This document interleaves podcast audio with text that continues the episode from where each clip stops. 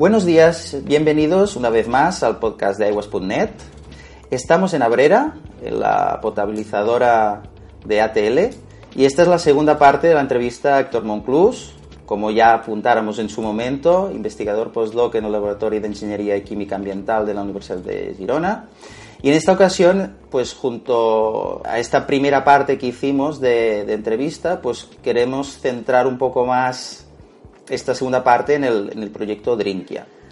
Y hoy pues vamos a profundizar en este proyecto y lo que significa a nivel práctico el uso de la inteligencia artificial relacionado con la participación social e implicaciones de cara a cerrar el ciclo del agua. Buenos días Héctor y bienvenido nuevo a este podcast. Gracias, buenos días. Pues antes de empezar también quiero agradecer a Tele la oportunidad de poder visitar la etapa de Abrera y luego pues felicitarte por el premio de talento joven para la gestión sostenible del agua que recibiste de la mano del Observatorio del Agua de la Fundación Botín. Gracias. Y ahora ya centrándonos un poco en Drinkia, ¿nos podías explicar un poco los objetivos? Recordamos un poco, ya abordamos un poco por encima en la primera entrevista. ¿Podemos recordar un poco los objetivos y, y profundizar un poco más, si puede ser? Sí. Mira, el proyecto Drinkia es un, es un contrato de colaboración, ¿eh? un, contrato de investigación eh, con la empresa actualmente ATL, eh, cuyo objetivo es el desarrollo de un sistema de ayuda a la decisión, de, de un SAT, en inglés es Environmental Decision Support System, para, eh, para la gestión de las, de las plantas potabilizadoras de, de agua potable. O sea, eh, al final lo que, lo que busca el sistema de ayuda a la decisión es objetivar la toma de decisiones, sistematizar esta toma de decisiones eh, y mediante, para, para llegar al desarrollo de un sistema de ayuda a la decisión, pues intervienen diferentes herramientas de la, de la inteligencia artificial, ¿no? la incorporación de modelos, eh, modelos, eh, diferentes tipos de modelos, y aquí eh, para el desarrollo de, de, estos modelos es necesario pues, la colaboración directa, ir de la mano, ¿no? ir cogidos de la mano de los propios usuarios, expertos, jefes de planta de, de la empresa, para que esto tenga finalmente pues, pues un éxito. De hecho, el, el desarrollo eh, del sistema de ayuda a la decisión eh, está formado por unos, unas cinco etapas. ¿no? Primero es el análisis del problema que se quiere abordar, luego hay eh, una adquisición de datos y de conocimiento. Los datos pueden ser provenientes propios de la propia etapa, que está generando datos de forma histórica y se van almacenando en, en bases de datos.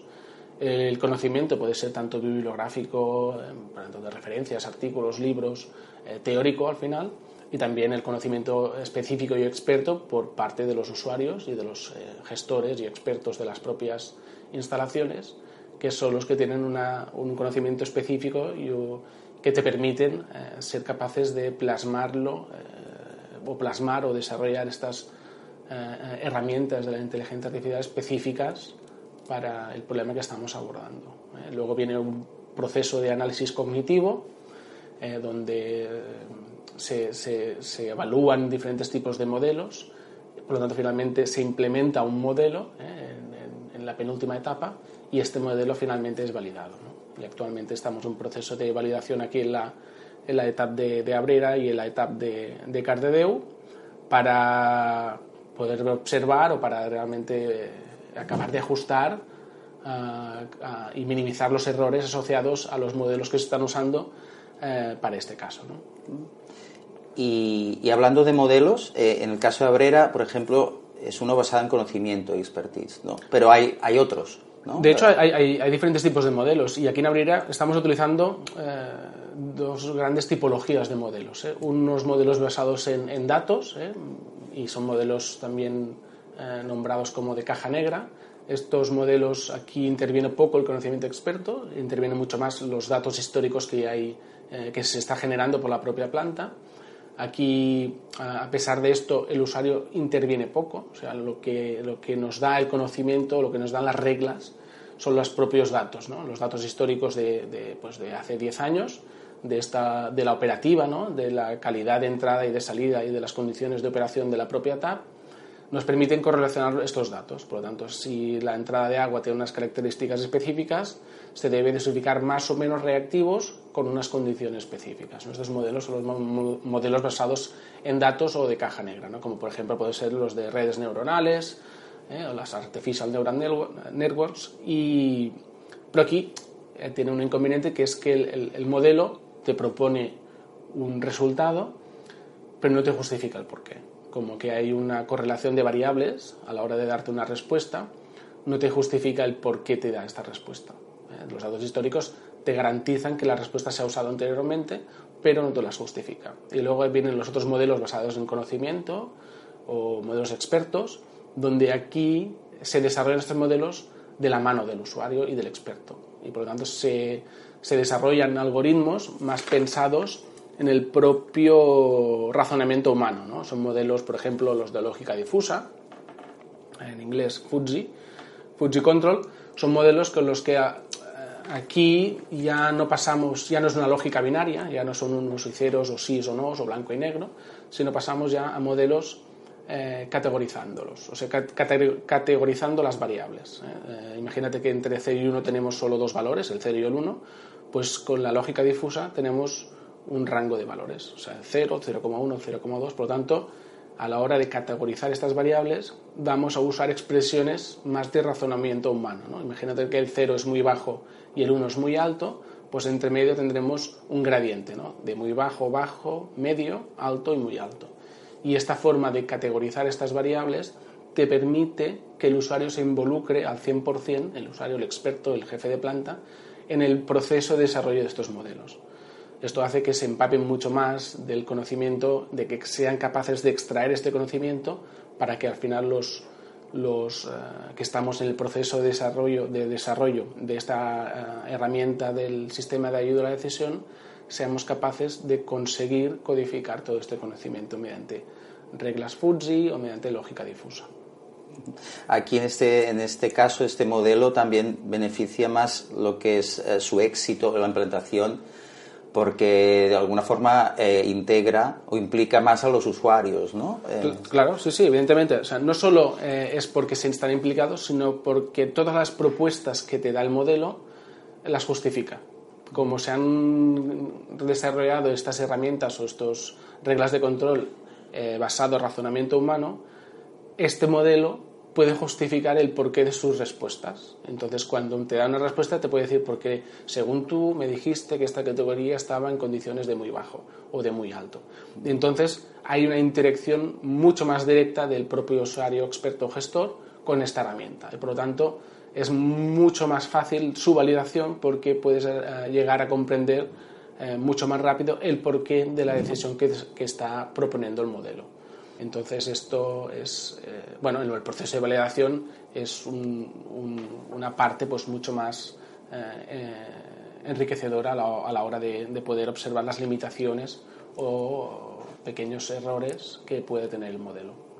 Y tú como experto en, inteligencia artificial aplicada a este tratamiento de agua, qué nuevos retos plantea esta aplicación de la inteligencia artificial en el futuro? Bueno, uno, una, eh, de los retos que existen en el mundo del agua es, el cambio de las, condiciones de, del agua de entrada. ¿no? O sea, eh, el, objetivo de este proyecto intenta pues, minimizar, eh, de hecho, el tiempo de toma de decisiones ¿no? en base a una, evaluación multiparamétrica, porque lo que existe en las etapas es que te, entra una, una, un, un, agua con, con, una serie de parámetros y tú tienes que tomar una decisión eh, de cómo gestionar este agua en base a estos parámetros y por lo tanto es una decisión multiparamétrica, no es una decisión trivial y, aquí entran diferentes eh, agentes eh, en esta toma de decisiones. ¿no? Y ya no solo es la calidad del agua de entrada, las capacidades de, de, las condiciones de operación de la propia planta, sino el objetivo final que es la calidad de agua de salida. Y esta calidad de agua de salida te viene descrita por la legislación. Si esta legislación va a cambiar, porque de hecho la Unión Europea y la Comisión están en proceso de, de cerrar una nueva normativa para la gestión de aguas potables, eh, pues eh, lo que tendrán que hacer las ETAPs es, es regirse por esta nueva legislación. Y aquí es donde la inteligencia artificial puede echar un cable, ¿no? puede intentar minimizar esta toma de decisiones o este periodo de toma de decisiones largo cuando se cambian las condiciones de operación. ¿no? Cuando ahora imagínate que los, los, parámetros de salida serán mucho más restrictivos, pues la inteligencia artificial te puede ayudar en, esta reducción de la, de la, toma de decisiones. Por, lo tanto, la IA, ¿no? la inteligencia artificial, está muy en sintonía de estos retos nuevos que van a venir, porque no solo serán a nivel legislativo, sino aquí también entrará eh, qué pasará el día de mañana con, con el cambio climático. ¿no? lo que estamos observando ya y la sociedad ya está percibiendo es que los episodios de lluvia cada vez son menores, pero más torrenciales, y por lo tanto esto ya, ya, ya se ve y ya los técnicos ya lo, ya lo estamos observando, y es que la calidad del agua de entrada fluctúa mucho más, pero la gente sigue, sigue abriendo el grifo y quiere tener, seguir, eh,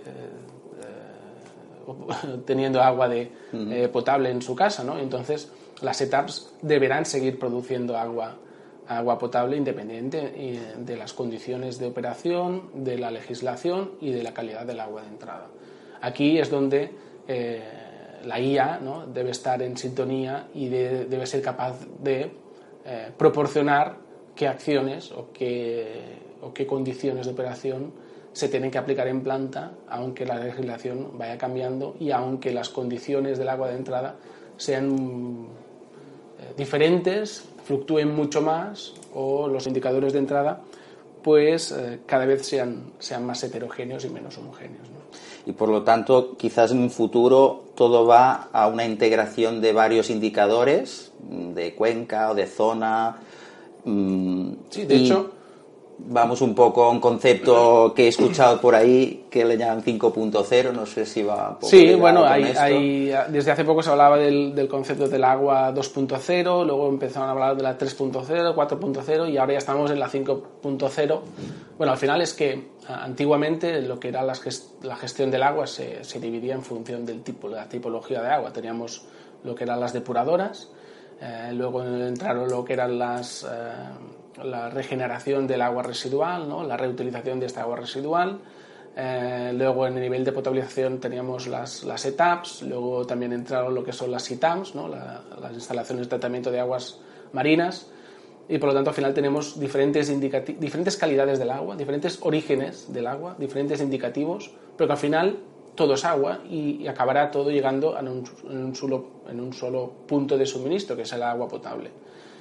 Y una de las, eh, de las, bueno, no de los parámetros, sino de los temas a tratar en el mundo del agua es eh, cuándo el agua depurada, regenerada, eh, será capaz de entrar en el ciclo del agua potable. Entonces, si nos vamos a, indicadores específicos, actualmente hay indicadores en las depuradoras, hay indicadores en las potabilizadoras, en las, en las desalinizadoras, pero nos faltan indicadores transversales, esos indicadores que sean capaces de poder gestionar eh, globalmente la gestión del agua. ¿no? O sea, que esos indicadores que a día de hoy solo son específicos por una de las instalaciones sean transversales, porque finalmente si las depuradoras vierten al río y aguas abajo hay una captación de agua potable, está claro que necesitaremos preparar o predecir lo que pueda ocurrir cuando el agua sea captada en las etapas. ¿no? Entonces, eh, el objetivo de la economía circular o del agua 5.0 en el ámbito global serán indicadores transversales, no solo específicos de la reutilización del agua ni la de depuración, sino incluso a nivel de, abastecimiento en, zonas eh, o en cuenca mediterránea, que son las que pueden eh, padecer estos eh, estas complicaciones a nivel de cambio climático que al final en épocas de sequía necesitarás desalinizar más, en épocas de, lluvias torrenciales no podrás eh, captar aguas de los ríos porque la turbidez será demasiado elevada, entonces al final necesitamos unas sinergias y unas interrelaciones de la tipología de agua y de los indicadores que seamos capaces de predecir o de anticiparnos a los problemas que, que vendrán el día de mañana, eh, que tampoco falta tanto precisamente, bueno, volviendo al presente, eh, hemos hablado antes que en el caso de la gestión del agua, pues tiene sentido trabajar con la validación de los usuarios, pero no hemos hablado de lo, de la percepción que tiene la ciudadanía de, esta inteligencia artificial, ¿no? ¿Qué pasos crees tú que, podemos seguir para que esta ciudadanía poco a poco pues vaya aceptando las cosas positivas que tiene la inteligencia artificial? Una de las limitaciones que tiene el uso de la, de la inteligencia artificial es que da, da cierto reparo ¿no? en, el, en, su uso, eh, da cierto miedo por muchos aspectos. Uno de ellos es porque si la inteligencia artificial, en este caso que nos concierne que es el, el, agua potable, es si va a quitar trabajo a los propios usuarios y expertos y tecnólogos que existen en el tratamiento de agua potable. Y mi, mi, respuesta es, es, que no es que nos vaya a quitar el, trabajo, sino es que eh, nuestro trabajo se va a mutar. O sea, no nos... Eh, antiguamente había una, serie de, de trabajos eh, diferentes que a día de hoy. Y la sociedad avanza por un, por un, por un camino y, esto es imparable. O sea, aquí, aquí no, no, la inteligencia artificial no es que esté eh, rompiendo los esquemas del concepto de trabajo, sino que la sociedad se debe adaptar a los nuevos cambios. Y la inteligencia artificial es una herramienta más para afrontar estos cambios, básicamente. Y aquí es donde entra el, el, el, proyecto Drinkian, uno de los aspectos que, nos, que nosotros con el proyecto llevamos ya desde el 2015 trabajando con, con ATL y el primer objetivo es involucrar a los usuarios. Entonces, eh, no tiene mucho sentido que yo desarrolle un modelo en la universidad o en mi casa para luego decirle al experto, mira, aquí tienes el modelo, utilízalo. Sino, este modelo se debe desarrollar de la mano del usuario, porque sin el usuario, que es quien tendrá que usar ese modelo, no es posible que tenga éxito este, este modelo. Y entonces este proyecto, eh, yo, soy ahora la, voz eh, que está en la entrevista, pero que hay eh, muchas personas involucradas, entre ellos el estudiante de doctorado y el técnico de ATL. ¿no? El estudiante de doctorado es, Luis Godopla, que está desarrollando la, la, tesis en este proyecto, y él es que, quien está, pues, no digo cada día, pero, pero dos o tres veces por semana con los propios usuarios, con los jefes de planta, en la validación de estos, de estos modelos. Y quien, juntamente con los jefes de planta, tanto de Abrera como de Cardadeu, son los que plasman en papel las reglas supervisoras de, este, de estos modelos. Son los que luego en las reuniones de validación pues, eh, discutimos eh, qué modelos ajustan más, por qué no se ajustan. Y, esto es clave. O sea, eh, pongo el ejemplo de, que los usuarios en este caso son tecnólogos y específicos en el ámbito del agua, pero esto se transmite también a lo que son los, los usuarios o la sociedad. ¿no? La sociedad tiene una percepción de que la, de la que la IA son básicamente robots ¿no? y que los robots eh, al final llegará un momento que, que se harán eh, dueños del, del mundo. Eh, está en nuestras manos de que, de que esto no sea así y que seamos capaces de, desarrollar y aplicar la, la, inteligencia artificial allá donde queremos nosotros. Y el objetivo es em, sistematizar eh, toma de decisiones, minimizar los riesgos asociados a esa toma de decisiones, ser capaces de, de, tener respuestas mucho más robustas, de que al final el, jefe de planta, en lugar de, de, dedicar mucho tiempo a esa toma de decisiones, pues que sea capaz de gestionar su tiempo eh, de forma mucho más productiva y no tanto eh, qué tipo de reactivo tiene que añadir o a qué concentración tiene que añadirlo. Si esto el modelo ya le propone una, una solución, él puede gestionar el tiempo en la gestión más de recursos, más de recursos humanos y que es otra de las tareas que tienen los, los propios eh, jefes de planta. ¿no? Entonces, al final es eh, minimizar los riesgos asociados a las tomas de decisiones. No sé si con esta respuesta te estoy intentando responder ¿no? a lo que me preguntaba si la sociedad, al final, eh, la sociedad evoluciona hacia una dirección y la inteligencia artificial lo que hace es intentar ayudar a, que esta, a, la que a, la, a, que la evolución de la sociedad siga un curso lo mejor posible dentro de, de los cauces de, de un desarrollo sostenible, por ejemplo. Sí, está, está la idea un poco de ser una herramienta y no una amenaza, ¿no? Final. Y... Claro, claro. el, objetivo es que sea una herramienta para que nosotros eh, nos podamos ah, adaptar a los nuevos retos que vendrán, porque los retos vienen. Entonces, la inteligencia artificial es una herramienta más que tenemos para que la sociedad se adapte al futuro. Y, hablando de retos, precisamente, pues yo veo un reto educativo aquí eh, fundamental y que ya las nuevas generaciones pues, pues tienen esta oportunidad ¿no? de, de ya los niños que tienen ya la mente, su plasticidad de la mente pues es más adaptable a los nuevos, a los nuevos tiempos que van, van a venir, pues enseñarles a ser más versátiles eh, y, a, bueno, ya es que el día a día ellos ya están utilizando pues el móvil como una persona adulta, o sea, enseguida cogen las cosas, ¿no?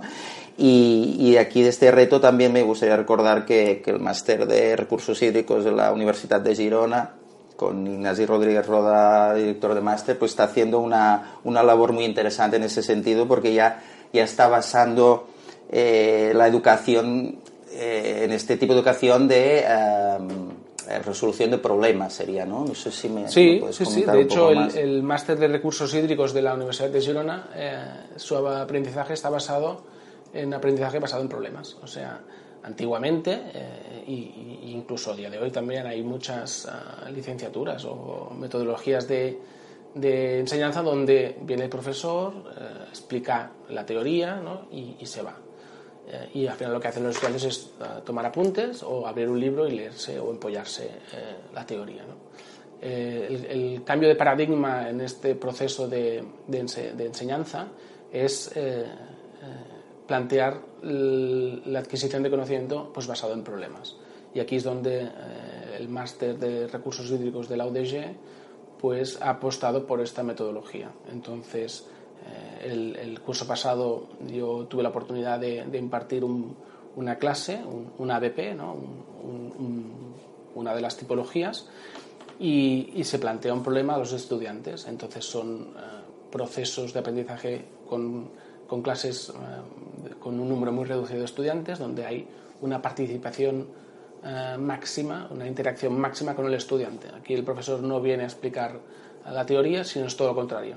Se les plantea un problema y ellos, estudiantes, son los que leyendo este problema tienen que proponer qué debe hacer para llegar a, comprender la solución de este problema. Entonces, eh, aquí hay un proceso de razonamiento mm, y, de, y de interacción entre los propios estudiantes hay un proceso en el que se plantean y se preguntan si lo que se están proponiendo ellos es, es, la solución.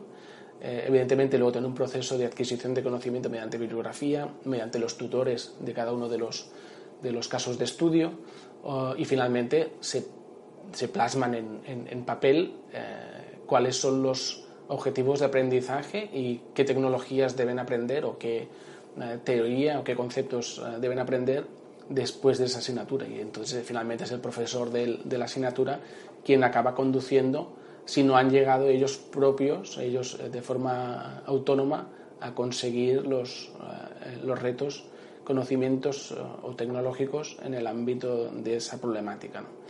Esto hace que, que se, se, desarrollen unas capacidades del, del, del estudiante que con un libro de teoría no son capaces, porque el libro de teoría les proporciona todo lo que tienen que estudiar, en cambio de esta forma de aprendizaje son ellos que tienen que ser capaces de buscar. Entonces se desarrolla no solo un conocimiento específico, por el caso de los recursos hídricos, sino un conocimiento muy genérico y transversal, que es cómo afrontar los problemas eh, de forma eh, multidisciplinar e incluso eh, no individual, sino con equipo, o sea, trabajando conjuntamente y esto fortalece mucho el conocimiento que se adquiere y los resultados que se obtienen. una de las, de las muestras de la ventaja de esta metodología es, por ejemplo, también la licenciatura, bueno, el grado de medicina que la UDG, que también utiliza esta metodología de aprendizaje, que, que es que si no voy mal encaminado, la Universidad de Girona presenta una de las mejores notas en el, en el MIR de en, las notas de MIR de los estudiantes de medicina. ¿no? Por lo tanto, eh, aquí ya se puede observar que la metodología basada en problemas eh, o el aprendizaje basado en problemas es una metodología que cada vez va a ganar más, más peso en lo que es la, la enseñanza. Sí. No, si a lo largo de los años uno lo ve. Eh, al principio te ponen la teoría y después la práctica te pueden corsetar mucho. Y al final también creo que, que, lo que uno se encuentra después de haber estudiado X años, que es mm, la práctica, y no es tanto que sí que es verdad que es tú que sabes, pero tú qué sabes hacer. Tú vas aprendiendo a medida de que te vas encontrando los problemas. O sea que lo encuentro muy adaptado a la realidad este, este método. Todo lo que sea aplicado o aplicable tiene mucho más sentido. Es mucho más interesante por el estudiante eh, adquirir un conocimiento específico, determinado y aplicado, o sea, un problema real, que no abrir un libro y leer y empollarlo, ¿no? Porque al final eh, la gracia es que todo es aplicable, todo ese conocimiento es aplicable y si desde un principio lo enseñas aplicándolo en un problema en concreto, eh, el conocimiento se, se, empapa mucho, mucho más y mucho mejor por, por el propio estudiante. Pues muy bien, yo no sé si quieres añadir algo más, pero me parece una entrevista muy completa me hasta gustaría, ahora. Me, gustaría solo mencionar que, de hecho, el, equipo que trabaja en Drinkia somos un equipo de, de unas eh, cinco personas eh, de forma directa. Y, de hecho eh, quería mencionarlo porque aquí está Per Emiliano, que es el técnico de I+D de, de ATL y su, y su jefe inmediato, que es el jefe de I+D que es Fernando Valero y que están directamente relacionados con el proyecto y gracias a ellos eh, se está vehiculando y se están consiguiendo los resultados que están consiguiendo. Por lo tanto, eh, agradecerles su, su, su, incondicional apoyo a este proyecto. Y aparte, pues mira, Luis Godopla, que antes lo he comentado, que es el estudiante de doctorado que está en medio de la tesis, que evidentemente sin él el proyecto iría cojo en muchos aspectos y entonces eh, de aquí pues romper una lanza más en, en su favor y Manel Poc, que viene a ser el, el actual director de Lequia y eh, el gestor, ¿no? el primer, eh, no gestor, sino el que, el que concibió el proyecto de Drinkia a finales de 2014, eh, sentándose a hablar con Fernando Valero y que en base a esa, a esa reunión que tuvieron de forma informal, se gestó en lo que es el actual proyecto Drinkia que actualmente yo estoy supervisando, pero de la mano de, de Manel Poc. Entonces, solo agradecerles eh, su involucración a este proyecto, juntamente con todos los usuarios, operarios y jefes de planta que intervienen, que, son, que no son pocos. Por lo tanto, aquí decir que es un proyecto eh, multidisciplinar y que interviene muchísima gente, tanto de la Universidad de Girona, de Lequia, como de la empresa privada, eh, bueno, actualmente pública, que es ATL, que suministra en alta el, agua potable. Bueno, pues yo agradecerte también por tu parte el tiempo dedicado a estas dos entrevistas, las cuales he aprendido muchísimo. Espero que los oyentes también les haya gustado y seguiremos el proyecto Drinkia si va evolucionando hacia temas más prácticos aún. Y nada, pues por mi parte podéis seguir escuchando leyendo en el blog iWest.net, deletreo aigues.net y nos vemos a la próxima. Muchas gracias.